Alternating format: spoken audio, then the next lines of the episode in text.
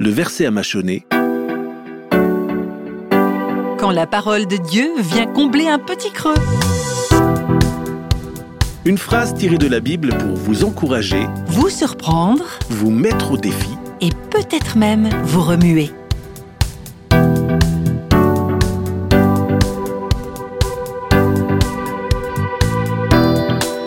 Ne sois point sage à tes propres yeux, mais respecte Dieu et détourne-toi du mal.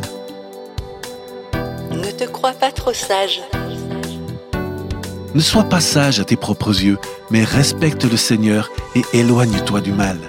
Tiens-toi à l'écart du mal. Respecte Dieu. Fais-lui confiance. La Bible, Proverbe chapitre 3, verset 7.